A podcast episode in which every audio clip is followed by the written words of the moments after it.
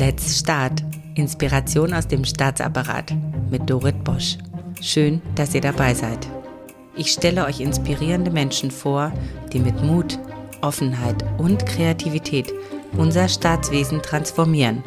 Ganz nach dem Motto, wir sind der Staat.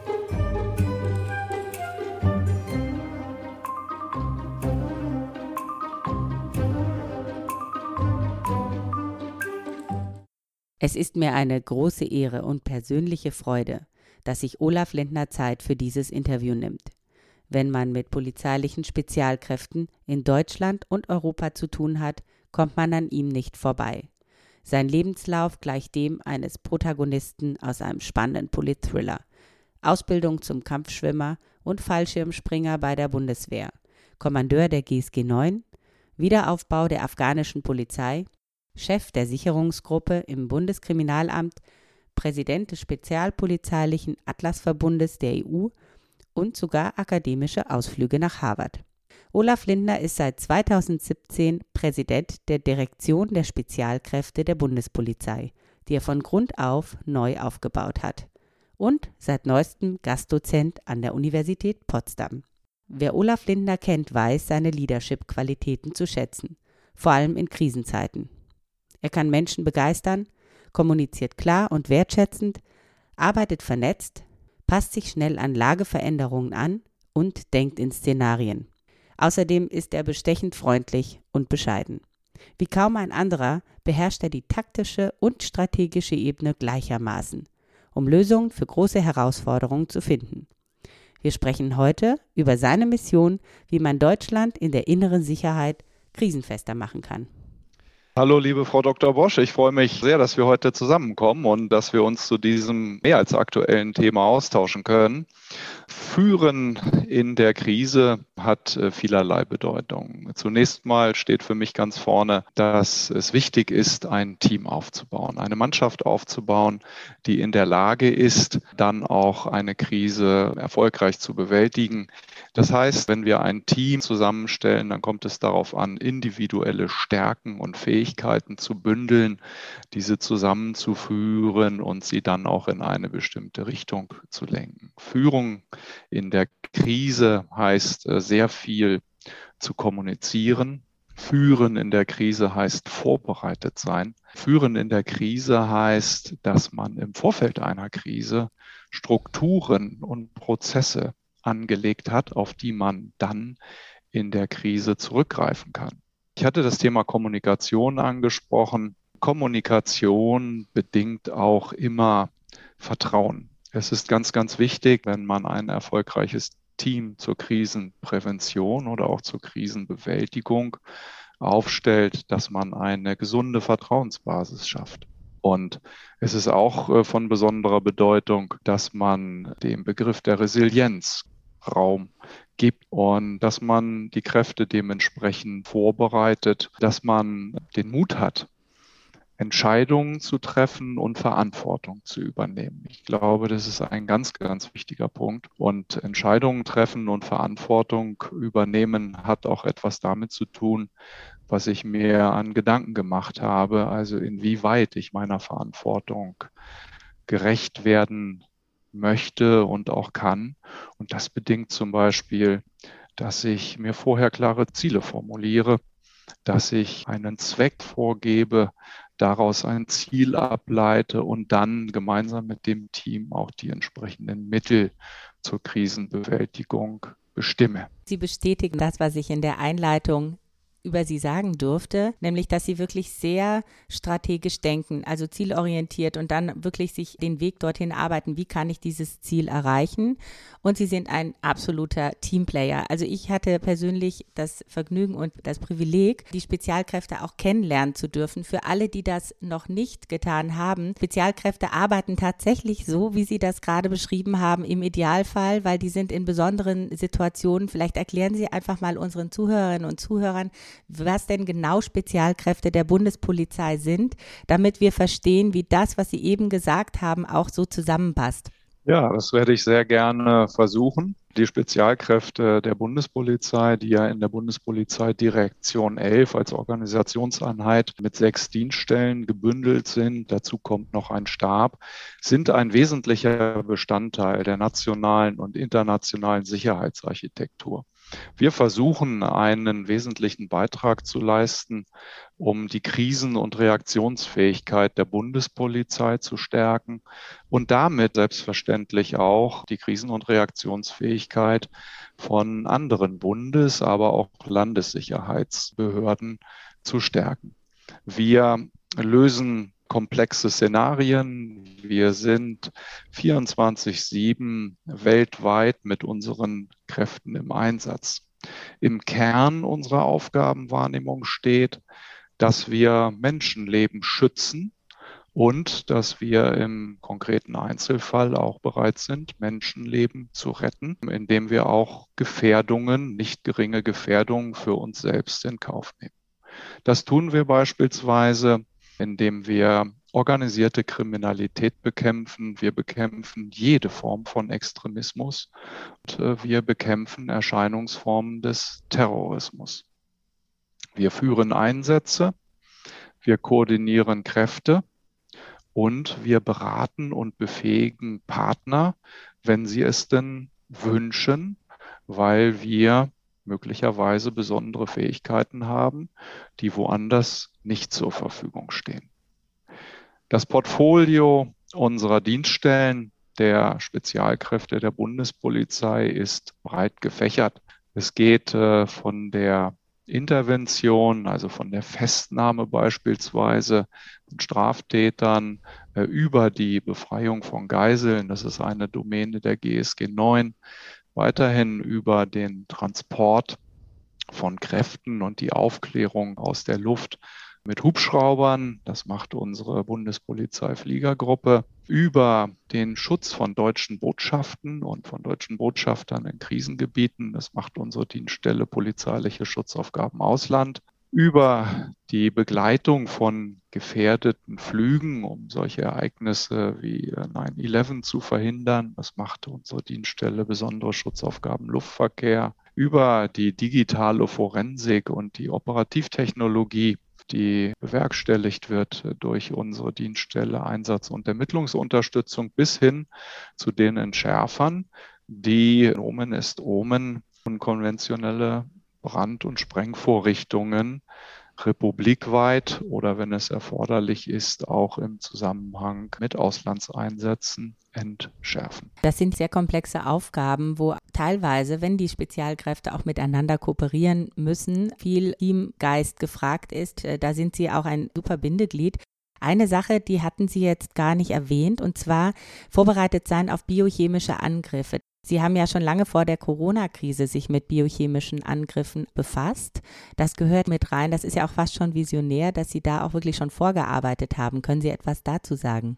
Wir widmen uns diesem Thema äh, in unseren einzelnen Dienststellen schon seit langer Zeit. Und äh, für uns war es jetzt aber wichtig, anhand der aktuellen Bedrohungslage und der Erkenntnisse, die wir dazu haben und auch aufgrund von Ereignissen, äh, die es gegeben hat, das Ganze etwas intensiver zu bündeln und professioneller zu gestalten. Deswegen hat das Bundesinnenministerium der Bundespolizei den Auftrag gegeben, einen Unterstützungsverbund des Bundes zur Bekämpfung von äh, Gefahrenlagen, die im Zusammenhang stehen mit chemischen, biologischen, radioaktiven oder nuklearen Herausforderungen äh, ins Leben zu rufen. Und das Bundespolizeipräsidium hat dann den Spezialkräften der Bundespolizei, also der Bundespolizeidirektion 11, den Auftrag gegeben, dazu eine bundesweite Koordinierungsstelle einzurichten. Das haben wir seit dem vergangenen Jahr aufgebaut.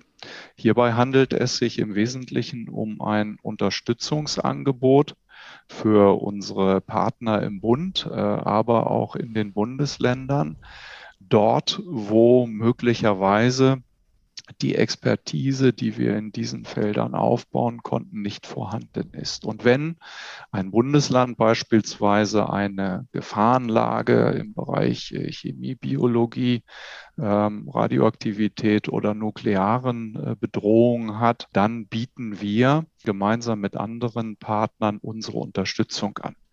Wesentliche Partner sind beispielsweise das Bundesamt für Strahlenschutz, das Robert Koch Institut, Wehrwissenschaftliche Institute der Bundeswehr, andere Organisationseinheiten der Bundespolizei und auch Organisationseinheiten des Bundeskriminalamtes. Und in diesem Verbund trainieren wir und bieten unsere Dienstleistung beispielsweise den Bundesländern oder auch Bundesbehörden an und warten darauf, dass sie abgerufen wird. Das klingt toll. Sie sind ein Player von vielen, der auch, was seine eigenen Kompetenzen angeht, die Führung in die Hand nimmt und sagt, das können wir beitragen und lasst uns, lasst uns das gemeinsam angehen. Das gefällt mir sehr gut. Ich gehe nochmal zurück auf Ihr Eingangsstatement, auf die Frage, was ist denn eigentlich eine taktische und was ist eine strategische Ebene? Also was ist dieses zielgerichtete Handeln und dann aber auch letztendlich die Umsetzung? Und Sie sind jemand, der sehr dafür steht, dass man beide Ebenen miteinander verbindet. Das kann ja auch nicht jeder, muss man dazu sagen. Also entweder man ist in dieser einen Perspektive oder in der anderen gefangen. Was ist denn aus Ihrer Sicht notwendig, um diese beiden Ebenen miteinander zu verbinden, gerade wenn es Menschen gibt, die vielleicht nur eine Ebene gut verstehen? Ja, das ist eine hochinteressante, aber auch sehr schwierige Frage. Dahinter steht der Ansatz, dass man in einer Gemeinschaft, in einem Team über mehrere Ebenen hinweg versucht, schwierige Aufgaben zu bewältigen. Wir unterscheiden grundsätzlich zwischen vier Ebenen, zwischen der taktischen Ebene, der operativen Ebene, der strategischen Ebene und auch der politischen Ebene. Ich will mal versuchen, diese vier in zwei Ebenen zusammenzufassen. Also wir reden von der taktisch-operativen Ebene auf der einen Seite, Sie haben das eben erwähnt, äh, und wir reden von der strategisch-politischen Ebene auf der anderen Seite. Es gibt in der Literatur zahlreiche Definitionen für diese unterschiedlichen Ebenen, wo auch ganz klar die Zielvorstellungen für diese Ebenen formuliert sind. Es gibt dazu unter anderem auch Jahrhunderte zurückreichende historische Literatur. Und von daher möchte ich mir jetzt auch äh, nicht anmaßen, einen Definitionsversuch zu unternehmen, ja einfach Definitionen zu zitieren. Ich möchte einfach eine zentrale äh, Botschaft senden. Und die zentrale Botschaft in der ebenenübergreifenden Zusammenarbeit ist, dass es ganz wichtig ist, dass diese Ebenen ineinander greifen und zwar in einem Gegenstromprinzip.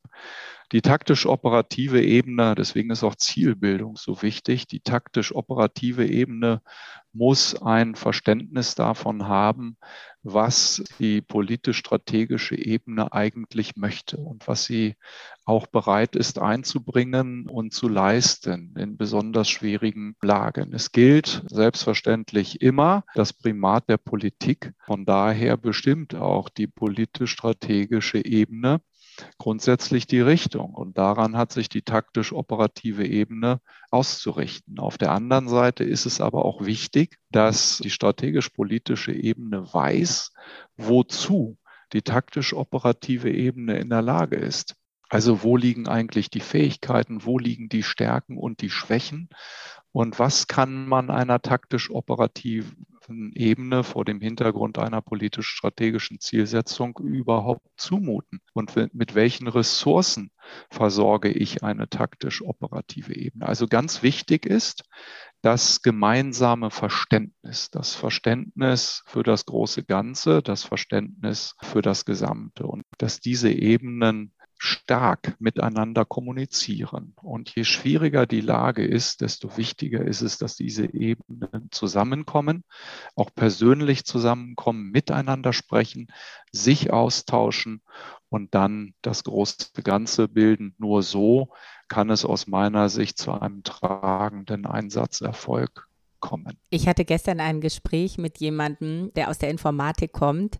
Wir hatten den Vergleich gezogen, das ist ja wie beim Fahrrad, wo der Fahrer in eine Richtung fährt und die taktisch-operative Ebene ist die, ist die Kette, die muss halt geölt werden und die muss auch ordentlich sitzen, sonst kommt der Fahrer gar nicht weit. Ich weiß nicht, ob dieser Vergleich hinkt, gerade was die Kommunikation in die Richtung geht von der politisch-strategischen Ebene, dass man ganz klare Anweisungen gibt nach unten. Es wird ja meistens mit unten und oben verglichen, wobei ich finde, es müsste eigentlich auf Augenhöhe sein.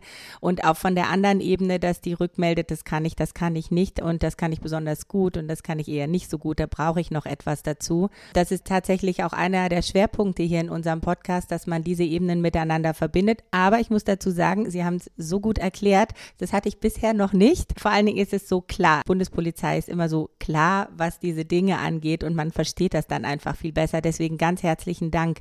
Wie kann denn in einer Krisenprävention, also wenn wir sagen, wir wollen mal vor die Lage kommen, nicht wenn man mittendrin ist, das ist dann natürlich noch schwieriger, aber in einer Krisenprävention, wie können denn diese Mechanismen eingeübt werden, damit sie funktionieren für den Fall, dass es zu einer Krise kommt? Sie haben gesagt, für den Fall, dass es zu einer Krise kommt, liebe Frau Dr. Bosch, ähm, am besten ist natürlich, wenn eine Krise erst gar nicht eintritt. Deswegen arbeiten wir ja auch so intensiv im Alltag mit unterschiedlichen Partnern zusammen.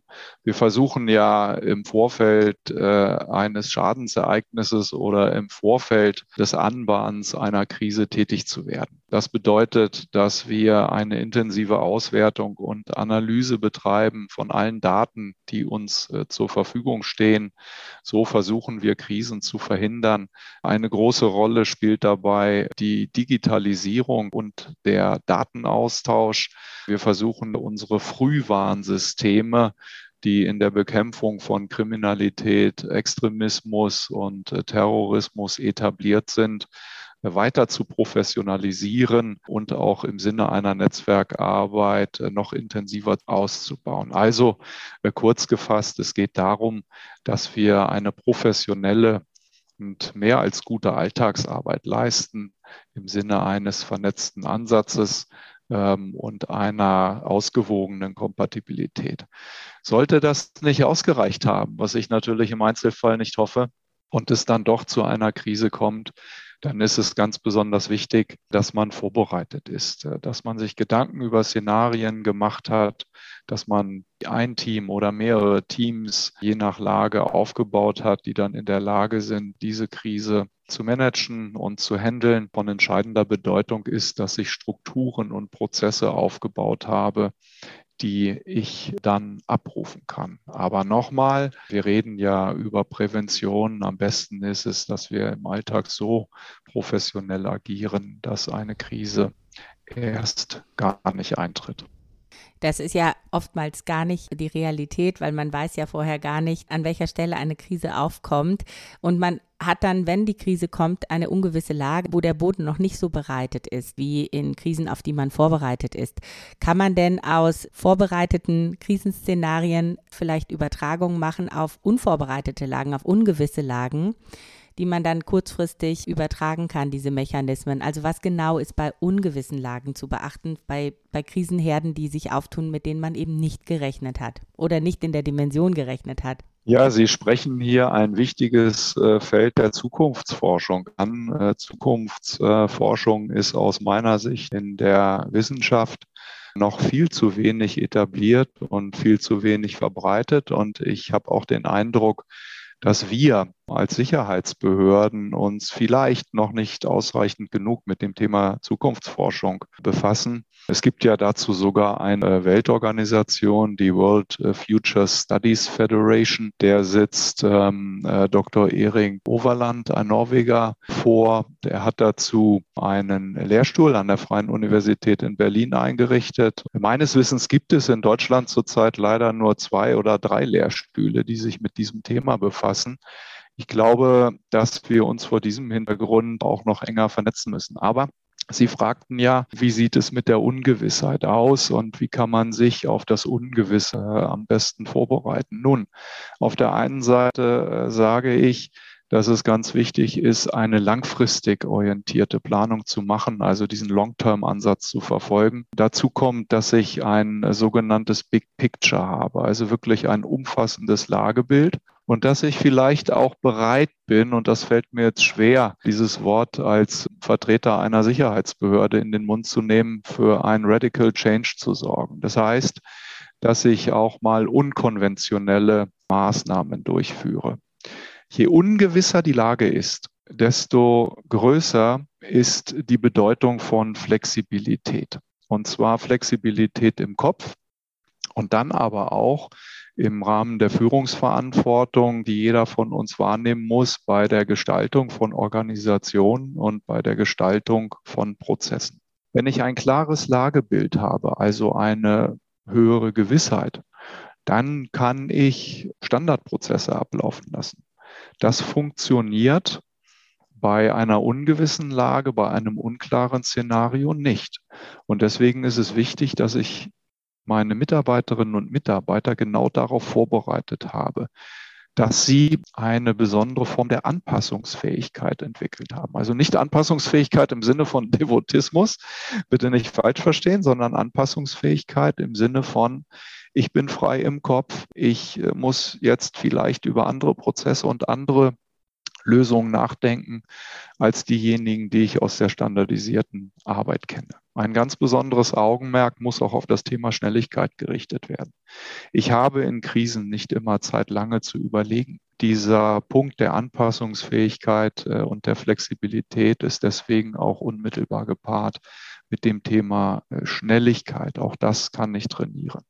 Also die Strukturen und Prozesse müssen daran ausgerichtet sein, dass ich auch ungewisse Lagen und unklare Szenarien in der Lage bin äh, zu bewältigen. Und das bedeutet wiederum, dass ich das trainiere, regelmäßig trainiere und die Mitarbeiterinnen und Mitarbeiter so zu einem eingespielten und auch anpassungsfähigen Team forme und dort auch ein entsprechendes Selbstbewusstsein entwickle, damit sie sich den Krisen, von denen sie heute vielleicht noch gar nicht wissen, äh, auch entsprechend gegenübertreten können.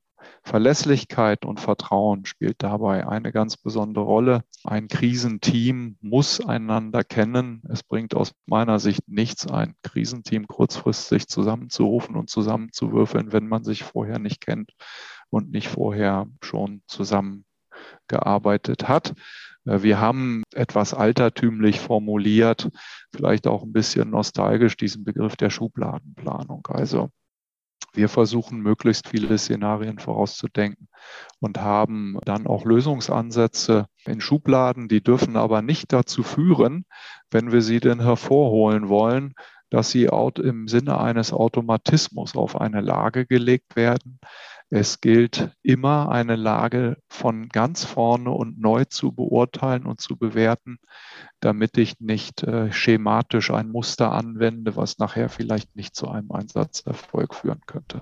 Es gibt viele Menschen, die das, was sie sagen, auch sagen. Man hört das dann immer in der Krise und es klingt dann so, ja, wir haben es alle gewusst. Ich kann aus eigener Erfahrung sagen, vor allen Dingen anhand dessen, wie detailliert Sie das jetzt beschrieben haben, worauf es ankommt, in den Feinheiten, dass Sie jemand sind, der das auch wirklich lebt. Und dafür schätze ich Sie sehr und ich bin wirklich sehr glücklich, dass wir heute mal darüber sprechen, weil sie jemand sind, der das wirklich so in der Tiefe auch verstanden hat und auch seine Leute auch entsprechend mitnimmt. Und vor allen Dingen sind sie international viel unterwegs, also durch den Atlasverbund und auch in Israel sind sie viel unterwegs.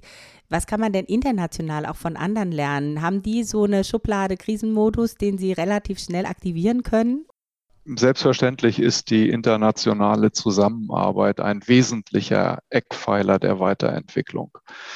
Und Sie haben jetzt äh, Europa und Sie haben Israel genannt, würde in diesem Zusammenhang auch noch die USA gerne äh, nennen wollen. In diesen Ländern beziehungsweise Regionen haben wir als Spezialkräfte in den vergangenen Jahrzehnten auch immer unsere wesentlichen äh, Partner gesehen. Das will ich ganz offen und unverblümt hier sagen. Warum ist das so? Weil wir auf der einen Seite ein gemeinsames Wertegerüst haben, das Wertegerüst der westlich orientierten liberalen äh, Demokratie, das Wertegerüst der Rechtsstaatlichkeit und man könnte jetzt noch äh, vieles mehr an Überschriften äh, anführen, was uns sozusagen im übergeordneten Sinne verbindet. Wenn wir dann aber in die Fachebene gehen, dann befinden wir uns ja im Bereich der öffentlichen Sicherheit, der Gewährleistung von Sicherheit und der Sicherheitsvorsorge. Und da wünschte ich mir, dass wir ähm, vielleicht auch, wie äh, in einigen Partnerstaaten, die wir jetzt genannt haben, das Thema Sicherheit im politischen Raum eine etwas höhere Bedeutung äh, einnehmen würde. Jetzt kann man vielerlei Gründe analysieren, warum Sicherheit vielleicht in einigen Partnerstaaten eine andere Bedeutung hat, möglicherweise auch, weil sie ganz andere Lagen haben, ganz anderen Bedrohungsszenarien ausgesetzt sind, die wir uns selbstverständlich gar nicht wünschen. Vielleicht haben sie aber auch eine äh, andere Struktur in der Gesellschaft. Also wenn Sie zum Beispiel sehen, dass in Israel äh, jeder Staatsbürger auch egal welchen Geschlechts, einen Dienst in der Armee ableisten muss über mehrere Jahre. Da haben Sie natürlich schon mal, ob man das nun gut findet oder nicht, ich will das gar nicht wertend sagen. Ja, ich will es einfach nur mal in den Raum stellen. Da haben Sie schon mal äh, aufgrund dieser persönlichen Erfahrung, die die Menschen dort sammeln, einen ganz anderen Zugang zum Thema Sicherheit. Was äh, auch ein ganz wichtiger Punkt sein mag, ist, die Innovationsfähigkeit, auch im Zusammenhang mit dem Zeitalter der Digitalisierung, die Affinität zu neuen Technologien und das wieder auch in der Kombination mit dem Faktor Zeit, also mit dem Faktor äh, der Geschwindigkeit. Und sie haben in äh, Partnernationen oder in Partnereinheiten, mit denen wir seit vielen Jahren zusammenarbeiten, auch eine andere Form des Private-Public Partnership, die Verknüpfung äh, von Industrie und Sicherheitsbehördenlandschaft, ohne dass man dort Rechtsverstöße begeht, das ist klar. Ähm, die ist doch etwas ausgeprägter als bei uns. Auch dafür gibt es sicherlich Gründe. Ich will das gar nicht werten. Ich will es einfach nur als Erfahrung in den Raum stellen. Das ist sehr interessant. Für mich ist Sicherheit auch ein Stück weit das Bewahren, was mir wirklich wichtig ist. Also man muss ja nicht immer gleich an große Angriffe denken, sondern wirklich an das Bewahren dessen, was was mir ein Leben in Wohlstand und in Sicherheit auch ermöglicht. Insofern finde ich das auch sehr wichtig und bin schon lange im Sicherheitsbereich, schätze sehr vor allen Dingen, welche Führungsqualitäten gerade bei dem, bei dem Personal im Sicherheitsbereich auch ist. Und äh, bei Leadership fällt mir sofort äh, Olaf Lindner ein, weil sie für mich wirklich ein absolutes Paradebeispiel an Leadership sind, weil sie nicht nur sowas sagen, sondern sie tun es auch. Welche Eigenschaften müssten denn eine Führungskraft in der Krise mitbringen? Beziehungsweise, wenn Sie das so sagen, sprechen Sie wahrscheinlich auch von sich. Vielleicht erzählen Sie auch ein bisschen persönlich, was Ihre Leadership-Qualitäten, wo Sie die eigentlich herhaben. Wer hat Sie denn da geprägt? Ich spreche sehr ungern über mich selbst. Ähm, das sollen. Ich weiß, deswegen frage ich das Sie. Sollen, das sollen gerne äh, gerne andere tun. Ich äh, nehme dann das dann zur Kenntnis. Ich versuche einfach nur meine Pflicht zu erfüllen. Und, äh, ja, versuche auch äh, dem Führungsanspruch, der an mich, äh, aber auch an meine Mitarbeiterinnen und Mitarbeiter, soweit sie Führungskräfte sind, gestellt werden muss, gerecht zu werden. Von meinen Mitarbeiterinnen und Mitarbeitern, aber auch von mir selbst als Führungskraft erwarte ich zuallererst ein besonderes Maß an äh, Teamfähigkeit. Dazu gehört die Fähigkeit zu kommunizieren, miteinander zu sprechen, sich auszutauschen. Denn nur wenn ich kommuniziere und mich miteinander austausche, dann bin ich auch in der Lage, Netzwerke zu bilden und Netzwerke zu bedienen und äh, Netzwerke auszubauen. Also die Netzwerkfähigkeit spielt in der heutigen Führung eine ganz besondere äh, Rolle. Wir kennen diesen Satz, you can only defeat a network by a network. Und wir haben nun mal in unseren Phänomenbereichen der organisierten Kriminalität, des Extremismus und des Terrorismus Netzwerke gegenüberstehen, die wir zerschlagen wollen, die wir bekämpfen wollen. Und dazu müssen wir auch eigene Netzwerke bilden. Deswegen die Fähigkeit der Kommunikation ganz besonders ausgeprägt. Ich erwarte von meinen Führungskräften, dass sie entscheidungsfreudig sind und dass sie Mut zur Verantwortung übernehmen. Wer nicht bereit ist, Verantwortung zu übernehmen und zu dieser Verantwortung zu stehen, auch dann, äh, wenn es vielleicht nicht nur einen Einsatzerfolg gibt, sondern möglicherweise auch mal einen Misserfolg, der hat äh, aus meiner Sicht äh, auf der Ebene einer Führungskraft nichts zu suchen. Ganz wichtig ist, dass ich mich nicht selbst in den Vordergrund rücke. Damit meine ich auch die eigene Organisation, die ich vertrete, sondern dass ich immer über die Behördengrenzen hinausdenke. Also dass ich versuche, dieses äh, berühmt-berüchtigte Silo-Denken äh, zu vermeiden. Grenzen überschreiten äh, im positiven Sinne, meine ich damit. Das heißt, sich mit anderen verbünden, sich mit anderen zusammenzutun und Organisationsegoismen in den Hintergrund zu drängen, hoffentlich ganz zu verdrängen zu einer erfolgreichen Führungskraft gehört, dass sie resilient ist. Und das kann man auch lernen. Führung kann man lernen. Mit Resilienz meine ich in diesem Zusammenhang überwiegend die psychische Resilienz, aber auch die physische Resilienz, um ein hohes Maß an Durchhaltefähigkeit gerade bei länger andauernden Lagen zu erreichen. Und wir hatten heute schon den Begriff der Flexibilität.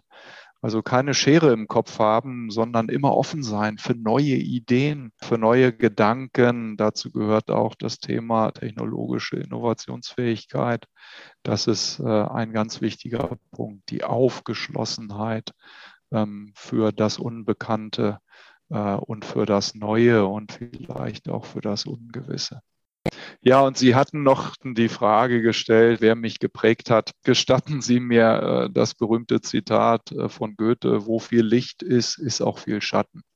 Und dieses äh, Zitat von Goethe habe ich mir immer sehr zu Herzen genommen, weil eine Person, eine Persönlichkeit, insbesondere eine Führungspersönlichkeit immer mehrere Facetten haben kann. Man muss immer die ganze Persönlichkeit bewerten. Und ich habe mich immer schwer getan, nur ein Vorbild zu haben, beziehungsweise eine Person äh, als das Vorbild zu sehen. Ich habe immer versucht, die äh, hervorragenden Eigenschaften, die Führungspersönlichkeiten haben, herauszufiltern und äh, dann auch äh, personenübergreifend miteinander zu verbinden. Also ich könnte einige Führungspersönlichkeiten aufzählen. Diejenigen, äh, die ich besonders wertschätze, die wissen es eh mit denen stehe ich im regelmäßigen Kontakt, egal ob sie noch im aktiven Dienst sind oder auch nicht mehr im aktiven Dienst sind.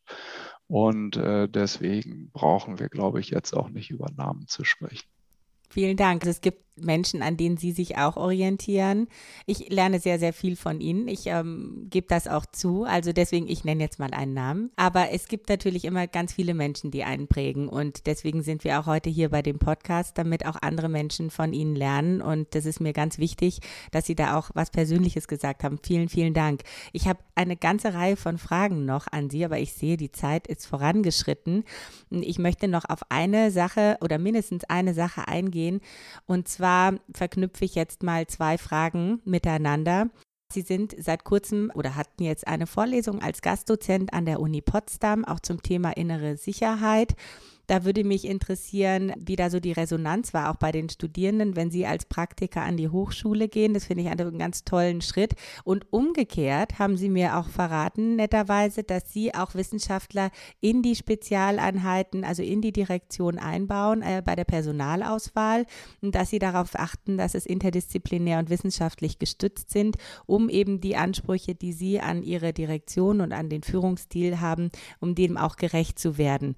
Können Sie ein ein bisschen etwas zu diesem Thema Wissenschaftler ja, äh, liebe Frau Dr. Bosch, wir hatten ja eingangs schon das Thema der Zukunftsforschung und das ist ein plakativer Beleg dafür, wie wichtig es ist, wenn man äh, mit Krisenbewältigung äh, beauftragt ist, sich mit wissenschaftlichen Disziplinen auszutauschen. Der interdisziplinäre Ansatz mit unterschiedlichen Wissenschaftsrichtungen. Wir sind ja für die Führung von Menschen verantwortlich. Das müssen wir immer sehr ernst nehmen und hier ganz besonders unsere Verantwortung wahrnehmen. Wir sind aber auch verantwortlich für bestimmte Fähigkeiten, also für fachliche Aspekte. Und da können wir doch aus der Wissenschaft nur lernen. Wir haben heute so viele Spezialgebiete dass die Fähigkeiten eines Generalisten immer mehr in den Hintergrund gerückt werden kann. Vor dem Hintergrund der Wissensvermehrung, die wir in exorbitanter Weise gerade in den letzten Jahren auch im Zuge der Digitalisierung erfahren, überhaupt äh, nicht mehr gehandelt werden. Also ich bin darauf angewiesen, mich auf Experten zu verlassen, auch auf Experten mit einer tiefen wissenschaftlichen Expertise. Wir hatten vorhin über die Bedrohungslagen CBRN gesprochen. Das ist das beste Beispiel, wo wir uns zum Beispiel Wissenschaftlern äh, bedienen. Das heißt, wir haben hier Chemiker, Biologen, und auch Physiker eingestellt. Wir haben aber auch Maschinenbauer eingestellt, Elektroingenieure eingestellt, die uns in diesen Fachdisziplinen äh, weiterhelfen. Wir hatten auch gesagt, wir müssen immer offen für Neues sein und im Rahmen unserer Kommunikation mit anderen, mit Partnern äh, versuchen, uns weiterzuentwickeln. Und diese Möglichkeit äh, sehe ich insbesondere zum Beispiel im Austausch mit jungen Studenten ähm, oder auch mit älteren Studenten. Ja, das Alter spielt dort für mich äh, keine Rolle, aber es gibt mir unglaublich viel, mich mit den Menschen, die ganz andere Erfahrungshorizonte haben, die an der Universität sind oder auch mal an der Universität waren, auszutauschen und ganz andere Blickwinkel äh, zu erfahren, die mir dann wieder dem, was ich tue, äh, enorm helfen. Und für diese Kontakte bin ich ganz besonders dankbar. Die sind besonders wichtig für mich und die möchte ich auch in der Zukunft nicht missen. Ich möchte diese Kontakte eher ausbauen und fördern, als äh, dass ich äh, sie wieder zurückfahren würde. Großartig. Ich weiß, wir sind total eng mit der Zeit, aber ich versuche trotzdem noch eine kurze Frage. Sie sprachen von Krisenpräventionsstrukturen, vor allen Dingen im im Zusammenhang mit Netzwerkbildung, die Sie in der Bundespolizei in der Direktion 11, aber auch ähm, im Verbund mit Partnern als sehr prägend sehen. Können Sie sagen, dass solche Strukturen auch im zivilen Bereich Sinn machen? Das geht ja über Ihre eigentliche Funktion hinaus, aber vielleicht wagen Sie ja einfach mal eine Prognose. Ich möchte jetzt nicht für eine spezielle Fachdisziplin sprechen außerhalb meines Bereiches, also zum Beispiel für den Bereich der Naturkatastrophen. Da gibt es andere, die zuständig sind, äh, das Bundesamt für Bevölkerungsschutz und Katastrophenhilfe beispielsweise oder auch äh, Landesbehörden. Die können dort sicherlich viel profundere äh, Auskünfte geben. Aber allgemein könnte man sagen, egal um welche Krise es geht, es ist wichtig, Strukturen und Prozesse ähm, etabliert zu haben, auf die man im Falle einer Krise zurückgreifen kann. Und das gibt den Mitarbeiterinnen und Mitarbeitern, die dann in einem solchen Krisenstab beteiligt sind, auch ein enormes Maß an Sicherheit, wenn sie wissen, da ist etwas und vor allen Dingen, da sind persönliche Verbindungen. Ich kenne meine Partner, ich weiß, wie ich mit den Partnern äh, kommunizieren muss. Das führt dann wieder zu einem äh, Netzwerk, was in der Krise äh, sehr erfolgreich sein kann. Und ich glaube, dass heute, wenn wir mal in eine Fachdisziplin gehen, keiner mehr daran vorbeikommt, sich intensiver mit dem Thema der Digitalisierung äh, zu befassen. Da können wir zahlreiche Hilfestellungen in Krisenstäben für uns ableiten. Ich glaube, da haben wir auch das Feld äh, und die Möglichkeiten noch gar nicht ausgeschöpft. Aber nochmal, wichtig sind die persönlichen Verbindungen, die Netzwerke, äh, die Strukturen und die Prozesse, die ich äh, im Vorfeld einer Krise etabliere, um sie dann abrufen zu können. Es gibt ja diesen tollen Spruch, it's all people's business. Ja, Den gibt es und äh, dem ist auch nichts hinzuzufügen. Man könnte vielleicht in dem Zusammenhang noch äh, Aristoteles äh, zitieren. Das Ganze ist mehr als die Summe seiner Teile ich glaube, da kann ich jetzt gar nichts mehr zu sagen. Also es hat mich äh, sehr berührt. Dieses Gespräch war wirklich sehr inspirierend. Ich hoffe nicht nur für mich und ich danke Ihnen ganz, ganz herzlich für Ihre Zeit. Ich danke Ihnen, liebe Frau Dr. Bosch. Auch mir hat es sehr viel Freude bereitet. Dankeschön.